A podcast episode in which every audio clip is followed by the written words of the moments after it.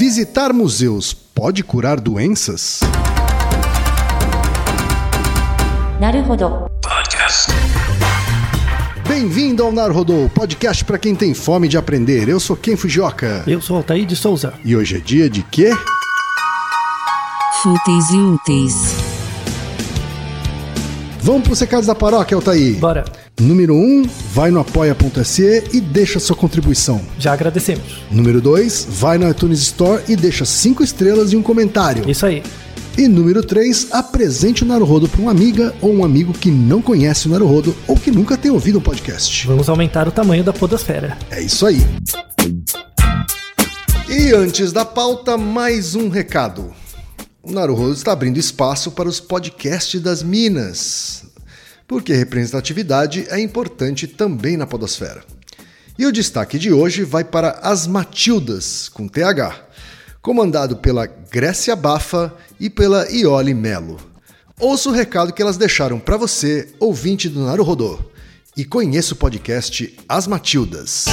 Fala galera do Naruhodo, obrigado pela oportunidade de falar aqui. Eu sou a Grécia Bafa. E eu sou Iole Melo. Nós somos do podcast As Matildas. Nosso cast fala sobre a perspectiva da mulher sobre o audiovisual. Sempre com muita treta. Já falamos sobre representatividade feminina, sobre pornô, representatividade negra, lésbica e muito mais. Se você quer consumir mais conteúdo da Podosfera produzido por mulheres, procure pela hashtag Mulheres Podcasters. E encontre a gente também no Twitter, arroba asmatildas, no Instagram, arroba asmatildasoficial, no Facebook e no site do Cinemação.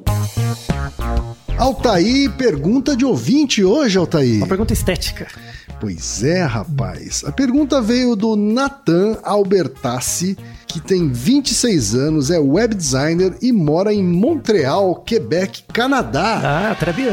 Mas ele avisa que é nascido em Volta Redonda e pede para mandar um abraço pro pessoal de Volta Redonda, hein? Isso, um abraço pra todo mundo aí do Rio. Um abraço, Volta Redonda. Ele manda o seguinte, Altair. Primeiramente, meus parabéns pelo incrível trabalho com o Naruhodô. É incrível, eu estou viciado. Já maratonei até o episódio 100 neste momento. Mas ele diz o seguinte também, Altair, que hoje eu me deparei com esse artigo que diz que visitar um museu pode curar doenças e que há provas científicas que a arte-terapia pode sim ser benéfico para a saúde. Uhum. E aí eu pensei, com, sendo como um ótimo tema para os meus amigos do Naruhodô. Pois é. Altair, Ken, existe alguma prova científica de que visitar um museu pode curar doença? Nessa matéria não fala qual tipo de doença são, é tratada. Estaria isso ligado ao efeito placebo? A arte é uma espécie de homeopatia? Olha aí, ele manda aqui o link do artigo que tá no post, né, Altair? Uhum. Inclusive é um artigo do Fórum Econômico Mundial. Exatamente. É. Ah, tá no post do episódio. E aí, Altair? O que, que a ciência tem a dizer sobre essa afirmação, hein? Várias coisas, na verdade. É, é bem Hum. interessante. A gente quer aproveitar para falar sobre a importância dos museus mesmo, né? Uhum. Para a vida cotidiana, assim. Sim. Né? Esse artigo do Banco Mundial, né, do Fórum Mundial Econômico, Hum. é um artigo de pesquisadores do, do Canadá também, né, como nosso ouvinte, especificamente de Montreal. E eles recomendam, assim, eles dizem que a visitar museus é, tem a ver, por exemplo, com a noção de bem-estar. Você melhora a sensação de bem-estar das pessoas, Certo. é responsável por como você melhora o seu bem-estar, tem um ganho de percepção, de autopercepção, e isso é importante para não a cura, mas para a prevenção. Isso que é importante. Ah, Então, tá. O artigo fala em prevenção e não em isso, cura. Exato. Então, assim, não podemos dizer que museus podem curar doenças. Mas não, é, não é um artigo científico, né, Altair? Não. É bem é bom deixar claro, não é um paper. É por isso, Isso. que não é um desapontando estudos. Exatamente. Né? É. é um artigo opinativo, mas ele põe algumas referências.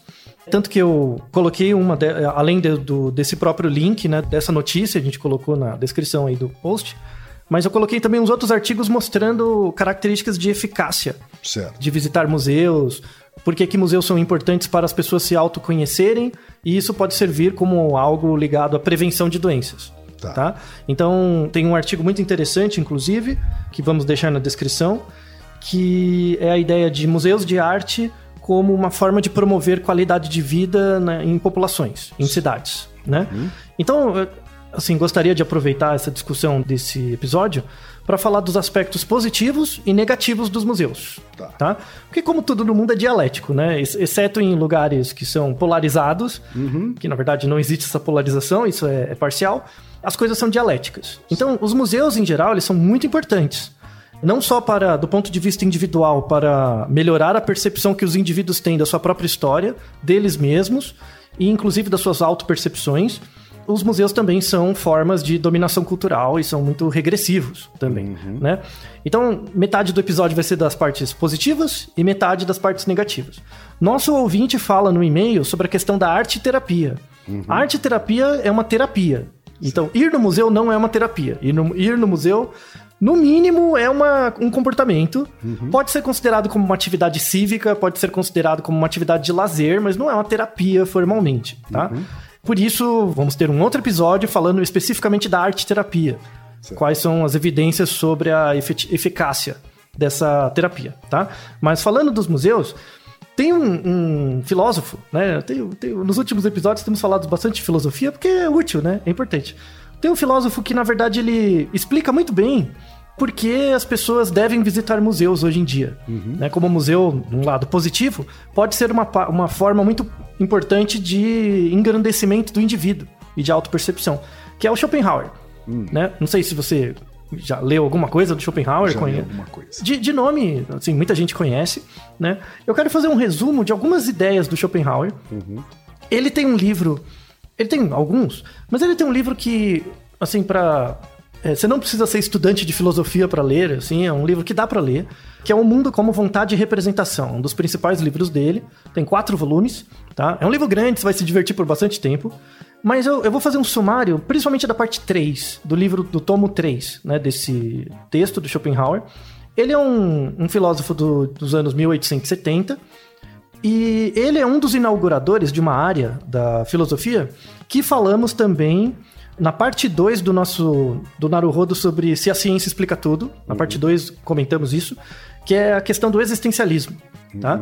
O Schopenhauer é representante do existencialismo, sobretudo do existencialismo ateu, né, pessimista. Ele, ele é um dos principais representantes do pessimismo, né? Quanto vertente filosófica. E é interessante falar dos museus nesse contexto, então vamos, vamos discutir um pouco sobre isso. Schopenhauer, nessa ideia, o mundo como vontade e representação dessa vontade, né? Então ele descrevia um termo que chama vontade. A descrição que ele dava, a vontade é uma urgência cega. Então, as pessoas vivem no mundo e o mundo tem regras próprias que são muito maiores do que elas. Lembrando que a filosofia em geral é dedutiva, tá? Tem, você tem premissas. Então, você vive num mundo que tem certas regras e essas regras são mais fortes que você. Logo, você é controlado pelas coisas, Sim. né? E você é controlado por uma entidade que ele, uma entidade energética, não pense em nada transcendente, mas uma entidade natural chamada vontade. E a vontade é uma urgência cega, tá? Ele usava, ele se baseia muito no Kant. Kant chamava, tinha um conceito que chama coisa em si, tá? A coisa em si é a coisa pela coisa. Então, quando você pensar natureza, a natureza é uma coisa em si. E ela te controla, de certa forma, tá? Então, se você, por exemplo, se você tem 1,80, você não vai conseguir sair voando. É, é, você não vai conseguir ter 2 metros se a sua natureza é para 1,80. Então, você tem certas restrições naturais. E a- as regras que regulam essas restrições, Kant chama de coisa em si, Schopenhauer chama de vontade, tá? Quais são as causas materiais dessa vontade? Schopenhauer dizia que são as nossas percepções. Percepção física mesmo. Então, nós não, não vemos infravermelho. Então, a gente não consegue ser controlado pela luz in- infravermelha, né? Porque a gente não usa isso. Isso são as causas materiais, é o nosso próprio corpo. E tem causas finais para essa vontade, que é a teoria darwinista. Então, nós vivemos num mundo natural, onde o objetivo dos indivíduos é competir e se reproduzir, né, pelas leis da seleção natural. Inclusive, Dawkins usa esse argumento para falar da questão do gene egoísta, e isso é a causa material da vontade. Então, a gente vive num mundo controla regulado pelo nosso próprio corpo, pela natureza e pela seleção natural. Logo, nós vivemos a deriva das coisas. Não tem como ser otimista. Certo? Você tem que ser pessimista, né? Sim. E basicamente o Schopenhauer fala isso, né? Que o pessimismo é que você vive num mundo de sofrimento inevitável, não tem escapatória, você nasce sofrendo e morre sofrendo. Basicamente é isso. A corrente existencialista basicamente é isso. Aí o, o, o Nietzsche se baseia nessas premissas também, só que ele tira sarro das coisas. Wittgenstein fica deprimido. E o Schopenhauer é ranzinza. Tipo, é basicamente isso que a gente vê. Inclusive, essa, essa herança vive até hoje, né? sim. E aí o Schopenhauer fala, que droga, né? Que desgraça de vida, inútil, né? Aí ele fala, não, mas calma, né? Existem três formas de você fugir do jugo da vontade, né? Ou seja, existem três formas de você se abstrair desse sofrimento inerente às coisas e aí ter uma certa sensação de plenitude ou de percepção estética, né? Quais são as três formas? A primeira é o próprio senso de percepção estética, então ele defendia que as pessoas deveriam ser artisticamente educadas Sim. você perceber arte, né? Estudar e entender arte. A segunda forma era ter um, um tipo de comportamento de compaixão pelos outros, né? Você ser caridoso, você ter compaixão pelos outros. É, no momento que você faz algo legal para os outros, sem que essa coisa seja ruim para você, você tem uma sensação de bem-estar que te coloca num estado mais pleno, nem que seja por um pouquinho, né? Esse estado de compaixão. Então livra, você foge um pouco da vontade, né? Desse, desse jugo da vontade. E a terceira forma, que ele chama de resignação ascética, que é basicamente por isso que Schopenhauer se aproxima muito do budismo. Que essa coisa do budista, principalmente uma, um certos tipos do budismo, que ele vai no alto da montanha meditar embaixo da cachoeira. Sabe, essa coisa de você não sentir nada, se isolar do mundo, são as três formas de você fugir do jugo da vontade, tá? É basicamente a maneira como as pessoas vivem hoje. São essas três formas, né? A experiência estética é tipo o cara que assiste todos os filmes, sabe de tudo, mas no- na verdade é um puta recalcado. Fica sofrendo internamente, mas usa camisas coloridas, pelo menos, com echarpes e óculos redondos, né? A ideia da compaixão é essa maldita coisa da psicologia positiva que fala que você tem que ter empatia por tudo, né? Ao invés de alteridade. Então tem muita gente, ah, você tem que ter empatia por todo mundo, a pessoa boazinha, faz bem pra todo mundo, mas no final sofre também, não dá conta. E a resignação à seta é basicamente o povo namastê gratidão, né? Que fica se isolando. Em geral, o povo que tem dinheiro, né? Fica se isolando, fazendo as coisas, mas no final também sofre. Então, Nietzsche tirava sarro do Schopenhauer, porque as- e, ele- e é verdade. É as três maneiras de fuga, vamos dizer assim. Não, é- verdade, é uma não fuga. Não resolviam o problema. E porque é uma fuga, né? Mas Schopenhauer, ele e o, Nietzsche viveram na mesma época, né? Ele explorou isso bem, né? A questão da estética, né? E é isso que eu quero mostrar com, com, e relacionar isso com a ideia do museu, né? Tudo bem, você tem essas três formas de fugir. Eu só vou falar da experiência estética, tá? Sobre a compaixão e a resignação, você lê o resto do livro, tá bom? Porque a, a experiência estética é o que a gente vai usar, usar aqui.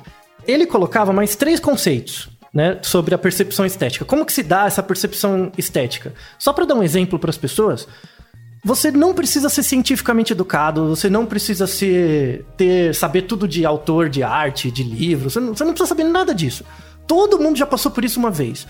Sabe quando você às vezes que seja num museu. Às vezes você tá num museu, você não sabe nenhum dos nomes dos artistas, de nada. Mas de repente uma peça artística puxa sua atenção. Você olha pra ela por um segundo e você fica meio que paralisado. Nem que seja por um instante. O tempo Capturado, anda. né? É, o tempo anda mais devagar. Sabe? Isso é a sensação de experiência estética que o Schopenhauer fala. Ou, por exemplo, não precisa ser no museu. Às vezes você faz uma viagem e vê uma paisagem. E de repente você para.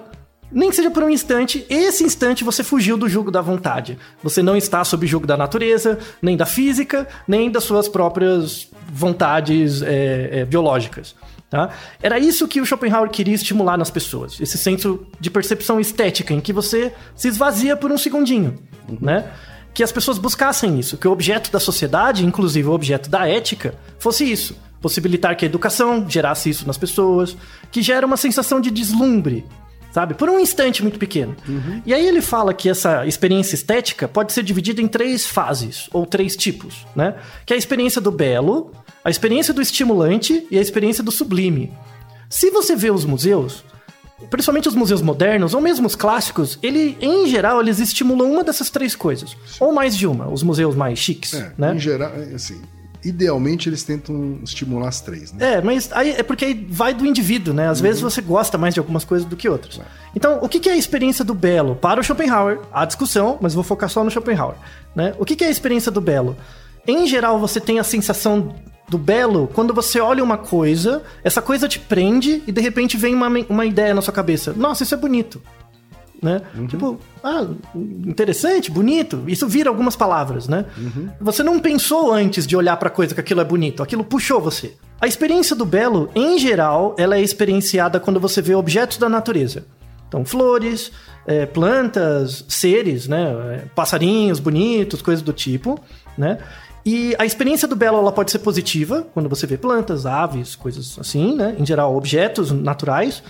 E ela pode ser negativa quando você vê, por exemplo, uma exposição que remete à morte. Que são coisas belas, mas representadas no sentido de finitude. Então a experiência do belo pode ser positiva ou negativa. O teatro, o museu costuma estimular isso nas pessoas às vezes, né? Para gerar ou satisfação ou crítica, né? Você tem a experiência do estimulante.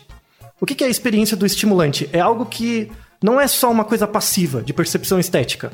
Ela te induz a fazer algo. Exemplos. Existe na TV uma onda de culinária. Culinária é uma experiência estimulante, segundo Schopenhauer.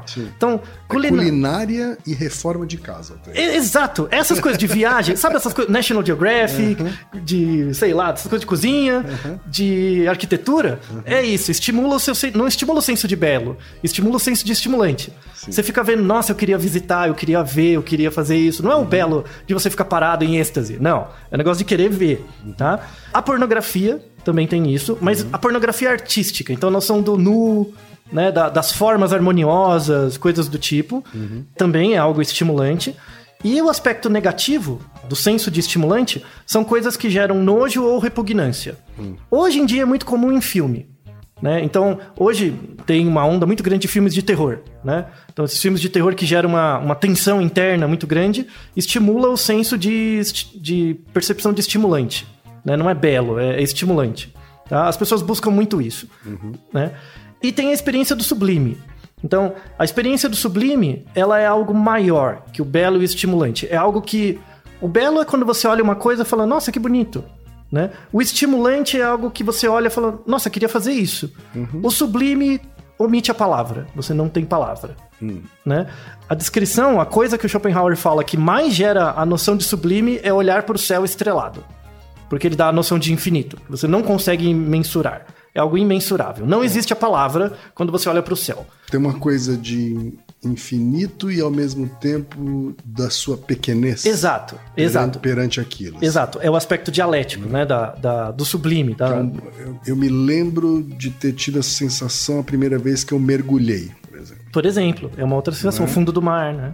Também. Também tive muita sensação assim de pequenez e de infinitude ao mesmo tempo, né? E uma dificuldade em expressar o que é aquilo. Exato. Essa é a sensação que Schopenhauer diz com a noção de sublime, né? Então, É como geralmente. se o belo tivesse atingido um outro patamar, assim. Exato. Porque ele é dialético. Porque, ao mesmo tempo, a, a, a, noção de sublime é diferente da noção de belo, porque na noção de sublime você não tem controle nenhum. Então, ela é dialética em si, porque você se deslumbra, mas ao mesmo tempo você pode morrer.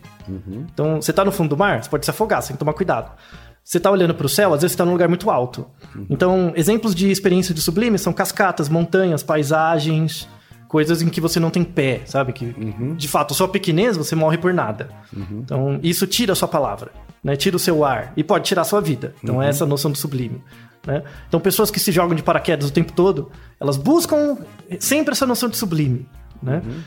É muito bonito, vai. É uma descrição muito rica dos processos artísticos que as pessoas têm hoje, né? O Schopenhauer, é, é- apesar dele ser muito ranzinza, né? E pessimista, o que acho que eu, quem a gente é pessimista também, por isso que eu gosto dele, eu acho, talvez. Mentira, eu gosto dele mesmo, porque eu sou assim também. É, eu digo quem concorda comigo, você não precisa falar nada. Mas, mas descreve muito bem o sentido dos museus hoje para as pessoas, né? E aí o, Schopenhauer coloca, tipo, níveis, né? Ele coloca graus de experiência artística, tá? Isso na opinião dele, há várias discordâncias. Em relação à noção de belo, estimulante e sublime, parece que é bem razoavelmente consensual, mas a, a questão do grau de percepção estética das coisas, ele coloca que o grau mais baixo de percepção estética é, seria a arquitetura. Não é que a arquitetura hum, seja feia, nada disso, mas ela é um, um nível mais basal, assim, mais cotidiano, né? Então, se você faz coisas arquitetonicamente bonitas, você estimula o dia a dia das pessoas. Você não chega a estimular o belo. A pessoa que mora numa casa feita por um arquiteto, ela não acha ela bela todo dia. mas ela acha agradável, é um senso de bem-estar, né? Aí vem a jardinagem, né? Então experiências de jardinagem, então ele falava para as pessoas fugirem do jugo da vontade, cultivarem um jardim, por exemplo, né? Tem a ver com o budismo, o budismo fala muito disso, Sim. né? Budismo japonês, sobretudo. É, escultura, já é um nível mais alto, porque tem a ver com a perfeição e tal. A pintura, a poesia e o nível mais alto é a música. Né, da- das produções humanas, né? Certo. Na busca da noção de sublime, né? A música é o que chega mais perto do sublime. Mas são todas coisas construídas pelo homem. Então, isso, né? É isso. como se o homem tentasse, com o trabalho ou com a sua construção, Uhum. atingir um sublime que a natureza consegue ter por si só. Exato. Muito boa observação. Por quê? Porque vivemos sob o jugo da vontade. Então a natureza pra gente é sublime porque na verdade ela controla a gente. Né? Então o homem tenta transcender isso com criações próprias, né? buscando o sublime. E ele acha que nessa hierarquia a música é algo que chega mais perto. Certo. Tem pessoas que discordam disso. Uma delas é uma pessoa que já falamos, que é o Adorno. Adorno fala que na verdade a música distorce. A música, na verdade, ela parece ser sublime, mas na verdade ela faz com que você não seja controlado pela natureza, mas sim controlado pela indústria cultural. É por isso que você tem o funk, você tem essas músicas, sei, qualquer tipo de música da indústria cultural, que é retuitada, reouvida centenas de milhares de vezes, gera essa noção de sublime, de agradável, mas ao mesmo tempo te prende. Numa lógica de uma vida que você não merece viver, que é a vida do trabalho. Né? Agora entramos na parte regressiva dos museus. Então, é, os museus são extremamente importantes para estimular esse, essa desconexão da, do julgo da vontade e a noção de belo, estimulante e sublime. Então, tem, um tem uma coisa E essa- positiva. esse insumo para autoconhecimento, etc. Completamente, né? Então, mesmo que você não saiba nenhum artista, quando você vê uma, uma peça artística que te puxa, você vai ter interesse de conhecer um pouco mais, né? Ou, por exemplo, você vai no museu de antropologia e você vê povos, né? Como era a exposição, as roupas de diferentes povos. Isso te atrai, isso te dá ideias, isso tira você do- de uma certa posição. O objetivo dos museus é exatamente esse, né? Fazer você pensar. Tá? O Schopenhauer ele puxa uma ideia do Kant, ele se baseia muito no Kant, né? O Kant tem um livro que chama Crítica do Poder do Julgamento, né? do julgamento estético. Inclusive ele tem coisas so- sobre estética, que o Kant descreve a lógica do isso é bonito. Né? Por que, que as pessoas falam isso é bonito? Né? E aí tem uma frase que eu gosto muito que o Kant fala, que o Schopenhauer concorda parcialmente. Então, a a frase do Kant é a seguinte: pensamentos sem conteúdo são vazios. Pensamento sem conteúdo é vazio. Tá? Intuições sem conceitos são intuições cegas. Tá? Schopenhauer concorda muito com a primeira parte. Ele fala: pensamentos sem conteúdo de fato são vazios. Então, quando você está pensando, mas na verdade você não está pensando, ele é um pensamento vazio, você está alienado. Quando você está alienado, você está sendo como um animal. Então, você está sendo controlado pela vontade. Então, todo pensamento tem que ter um conteúdo, você tem que saber por que que você está pensando. Então, quando você observa uma obra de arte, você está sendo preso e está criando um conteúdo. Nossa, isso é bonito. Então o pensamento virou um conteúdo, tá? Mas Schopenhauer discorda da ideia da intuição sem conceito é uma intuição cega. As intuições elas devem ser livres, segundo ele. Então, quando você tem observa uma obra de arte, você tem, nossa, isso é bonito, e você tem aquele estado de plenitude por um tempinho, né? Isso não deve virar um conceito. Por exemplo, que é o que o crítico de arte faz. Sim. Ah, isso é dadaísmo, isso é Racionaliza esse- Isso. esse momento sublime. Exato. Kant achava que devia ser racionalizado. Devia. Inclusive, era um dos imperativos categóricos. Schopenhauer fala que não. Isso deve ser solto. Né? Porque quando você racionaliza, você perde uma coisa e é exatamente aquilo que você quer. Né? Então, por exemplo, eh, Schopenhauer falava que você não precisava fazer um curso de arte para ir no museu. Vai no museu, vê as coisas. O museu devia ser na rua, todo dia. Se ele tivesse vivo hoje, ele acharia o máximo pichação, todo tipo de produção que gere alguma sensação estética. Pra ele, tá, tá tudo ali. Né? Ou Florença, né? Que tá tudo na rua mesmo. Exato, isso. Essas cidades artísticas, né, que tem Veneza, enfim, arquitetonicamente bonitos. Ele era a favor de tudo isso. E, e é verdade, faz, faz sentido, né?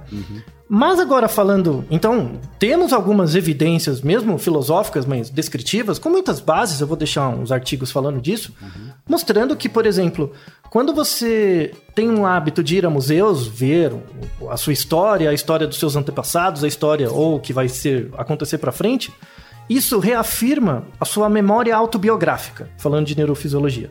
Memória autobiográfica é a sensação de que você é você mesmo e de que você pertence a um lugar. Né? Então, você ir, por exemplo, num museu que tem a ver com as suas raízes. Isso torna elas mais sólidas, você melhora suas memórias sobre as suas raízes. Tá? Tem um artigo, vamos deixar na descrição, que visitar museus para pessoas que têm demência, né, é, no início da demência, faz com que o quadro mais crônico de demência demore mais para acontecer. Então, não é que ir no museus ir em museus cura demência, mas retarda bastante, né? Sobretudo em nações que são mais homogêneas. Então, as pessoas, os, os idosos visitarem museus é algo muito importante. Porque isso é importante para nossa estrutura cerebral, assim. Sim, para a sua estrutura de, memó- de memória de si mesmo também, né? Você perceber, não, é, isso aqui eu conheço, isso aqui tem a ver comigo, então, né? É, Alimenta o que? A sua sanidade, é isso? Não, aumenta a sua noção de self, de eu. Então, falar, ah, eu, eu faço parte de um grupo, eu faço parte desse lugar, né? Então, se, por exemplo, se você tem uma... Os seus antepassados são de Portugal, né? E, e o Brasil tem muitas, mu- uma relação muito grande com Portugal. Então, você vai no museu e vê uma coisa... Mesmo que você não lembre, mas vê uma coisa que, que é, de, é de portugueses, de alguma forma tem uma relação com você. É igual quem quando você foi pro Japão. Você não é japonês, mas se sente um pouco. Dá essa sensação de proximidade. Ah, eu vim daqui. É igual quando eu fui pra Turquia, uma vez, né? É, eu não tenho nada a ver, mas ao mesmo tempo tenho. Isso é é uma forma de museu ao céu aberto. Você visitar os seus antepassados no museu ou ah, de verdade gera essa é, é resiliente, né? Diminui a probabilidade de demência, tá? Então, os museus são super importantes, mas tem um aspecto negativo. Mas. Mas tem. Agora falamos de toda a parte boa, que é muito bonito, por sinal. Mas tem um aspecto negativo, que é um- a instituição museu. Né? Porque, de novo, museus podem ser ao ar livre. Cidades são museus, cidades antigas são museus, né? O aspecto negativo. A instituição museu me lembra a instituição igreja, Uhum. né? Porque os mitos religiosos também têm muita beleza. Então, fale mais sobre isso. fale mais sobre isso aqui. Muito bom. Mas a instituição igreja tem vários problemas. Uhum. né? E é um pouco um paralelo que eu faço com a instituição museu Uhum. versus a plenitude e o sublime e o belo Uhum. que o museu proporciona. Você tem algum exemplo né? que veio assim na na sua cabeça? Não, na verdade, assim, eu passei a frequentar museu muito mais depois de adulto. E à medida em que eu comecei a frequentar museus, né, à medida que o tempo passa, eu fico cada vez mais melancólico dentro de um museu. Por quê?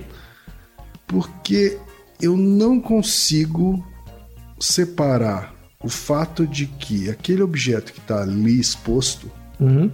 é fruto de um roubo Hum. ou de um saque. Uhum. Ou de uma apropriação. ou de uma apropriação, né? ou, ou qualquer tipo de apropriação. Né? Eu acho que isso é mais forte ainda quando a gente está falando de peças arqueológicas, Claro, obviamente, né? já que a gente está falando de fósseis, é, cerâmicas, é, Uhum. é, é, pedaços de monumentos né, Uhum. que foram removidos de um outro continente, Uhum. trazidos para dentro de, uma, de um cubículo Uhum. né? Que geralmente é mantido por milionários e bilionários. Ou né? estados. né? Ou estados, mantidos também por milionários e bilionários, né? E que se apropriam daquela peça que faz parte, na verdade, de uma outra cultura. Uhum. Sob uma, um pretexto de estar conservando a história daquele povo, Uhum. quando na verdade sequer aquele povo tem acesso a essa história. Sim. Exatamente. E você Né? aprende, você na verdade apresenta como uma parte do todo. Exato. Então você reduz a história do outro à parte que você está apresentando. Exato. E aí Né? me vem à cabeça assim: em que momento da história aquele objeto especificamente deixou de ser produto de um saque ou de um roubo ou de uma invasão ou de qualquer coisa que valha Uhum. e passou a ser simplesmente uma transação comercial. Uhum. No caso de, de acervos é, particulares, por Isso, exemplo. Por exemplo. Hum. né? Ou mesmo de Estado. Hum. né? Não é porque é de Estado que ele é menos apropriação. Sim. né? Ele simplesmente está sendo mantido por um outro tipo de dinheiro. Uhum. Mas, mas a apropriação, a, a dinâmica de apropriação é muito parecida. né? Sim. E, e isso, isso tem me causado um pouco de melancolia Uhum. quando, quando eu vou visitar um museu. assim, né? Então, é um, um dilema emocional que tem a ver ao mesmo tempo com apreciar o belo, ou apreciar o sublime, ou apreciar aquela referência, mas ao mesmo tempo a tristeza de perceber que aquilo é produto de algum tipo de apropriação cultural. Uhum. E isso faz com que a- haja uma perda da característica dessa exposição artística de propiciar em você o senso de belo. Exato. é. Logo mostra Ele, ele, ele, ele acaba interferindo negativamente na experiência. isso. E logo mostra que, no fundo, nós somos animais que servimos apenas para competir e nos reproduzir. Então, na verdade, reafirma a noção de que a vontade está te controlando. Que droga, né? Basicamente é isso, que droga. Vamos deixar na descrição um artigo muito interessante que é sobre inclusão cultural, exclusão cultural e os papéis formativos dos museus. Tá? Que é um, artigo, é um artigo muito interessante de um sociólogo e crítico de arte, falando sobre o papel histórico, mas também regressivo dos, dos museus, né? Que explora exatamente esse ponto que o Ken comentou, né? Então, os museus, sobretudo os museus ocidentais, apareceram muito no final do absolutismo, começo dos Estados-nação. Você já tinha museu antes, mas eram os museus, museus particulares, Sim. né? Que, sobretudo na época das cruzadas, né? Que teve as invasões, aí as pessoas traziam coisas mesmo, né? E no início era roubo mesmo, trazia porque era pra aparecer pro cara bacana colocar na sala dele. então, claro. você acha que no século XIII você tinha lojinha de souvenir? Não tinha lojinha de souvenir pra você comprar um, um, um imã de geladeira, né, gente? O cara ia lá, matava alguém ou tirava um teco da parede e trazia, porque sim. tinha um desenho bonito, É né? Ele é ao mesmo tempo um troféu, é ao mesmo tempo Isso. um adorno. Isso. E ao mesmo tempo uma maneira de deixar registrado historicamente uma conquista. E Que eu ganhei e você se fudeu. Basicamente isso. Então tem esse caráter dialético mesmo. Pega o Louvre. Eu não esqueço, eu tava em Paris, no Louvre, ah, do lado do Louvre, na, perto do Arco do Triunfo, tem um obelisco gigante. Aí você olha aquele obelisco, eu, eu ficava, os carros passando em volta, aquele poluição destruindo pra cacete o negócio, porque o meu bagulho não é de, de, de concreto. Aí você olhava aquilo, aquilo era um totem que ficava do lado de uma, de uma pirâmide do Egito. Porra, os caras tiraram aquilo e colocavam no meio dos carros, né? Mas Pra quê? Né? Mas, enfim. Aí você vê, do outro, você vê pelo outro lado também. Você tem estruturas assírias, antiquíssimas, 6, 7 mil anos, né? Lá na região da Síria. Aí vai o Estado Islâmico, explode a parada com dinamite. Aí você. fica- Entendeu? O mundo é dialético, né? Você deixa que os caras explodem, você deixa aqui, enfim. A vida é assim, né? É- é- a vida é, é- é- volta no Schopenhauer de novo, que merda, né? Pois é. Que desgraça. Pois é. Eu não consigo deixar. Eu, eu estava querendo fazer um final melancólico, não melancólico, mas eu não consigo. não, não dá. E né? isso, é- isso me remete até ao extermínio de povos nativos. de- Ah, com certeza. De, de determinados lugares, de todos os lugares, né? Enfim, quando você extermina o- os nativos de um, de um lugar, você está se apropriando da terra dele, né? Uhum. Então, Sim, da memória, quando você leva as coisas, né? exato. É. né? Isso mostra, por exemplo, mais uma evidência para mostrar a gravidade da, do que diz respeito à, à destruição de museus, né? E o desrespeito que os brasileiros têm aos museus, né? Vamos deixar dois links do Nerdologia muito bons, um sobre o Museu Nacional, né? Dois, dois links sobre os, o- um sobre o histórico do Museu Nacional e outro sobre as perdas que o, que o incêndio do Museu Nacional, por conta de problemas de cuidado, é, acabou gerando a- ao patrimônio histórico e mesmo do Brasil. É, mesmo para quem não sabe, Museu Nacional no Rio de Janeiro, ele pegou fogo e detonou a maior parte do acervo. Foi a maior perda de informação desde o começo da República. Assim, Foi algo gravíssimo. E, não, não menos importante, teve, dois anos antes, teve o incêndio do Museu da Língua Portuguesa, na- aqui em São Paulo. Vamos deixar um link também descrevendo o que existia no museu antes dele ser, porque finalmente, pelo menos alguém filmou o que existia no museu antes dele ser destruído, né? Eu ouvi dizer que ele vai ser reconstruído o Museu da Língua Portuguesa. Vai, é, pelo menos, como é o Museu da Língua, né? E a língua não morreu, dá pra você fazer alguma coisa. É, esse ainda tem salvação. Tem, né? é, em relação aos Já acervos o- biológicos. Já o acervo arqueológico e biológico da- É. do Museu Nacional, esse não tem volta. Não tem. E isso mostra que, na verdade, o. o- e Isso acontece muito em nações jovens, né? Então, por que que se destroem muitas coisas, por exemplo, no Oriente Médio? São, são nações, historicamente, são antiquíssimas, mas enquanto nações, países, são jovens. Então, nações jovens têm uma dificuldade de reconhecer sua própria história, têm memória curta, né? Nações mais seculares, a, a Europa tem essa tendência porque no passado eles eram imperialistas e levaram as coisas, então eles têm essa tradição. De novo, tudo é dialético É, dialético. né? Tudo é dialético. Então, eh, encerrando esse episódio, temos muitas evidências para dizer que museus não podem curar doenças, mas podem minimizar o impacto de doenças crônicas, né, sobretudo a demência, e também melhorar a memória das nações sobre sua própria história. Essa é uma doença que não afeta as pessoas, mas afeta a política de vários países e infelizmente a gente também. É, e para mim especificamente também tem esse efeito de melancolia e tristeza. É, não é só você. Desculpa, gente, eu não queria, é, eu queria fazer um final mais se feliz. Se outros ouvintes também têm essa, uma sensação, um sentimento parecido com o meu quando visita museus, escreve pra gente. Isso, compartilhe suas angústias, tá? Naruhodô, ilustríssimo ouvinte.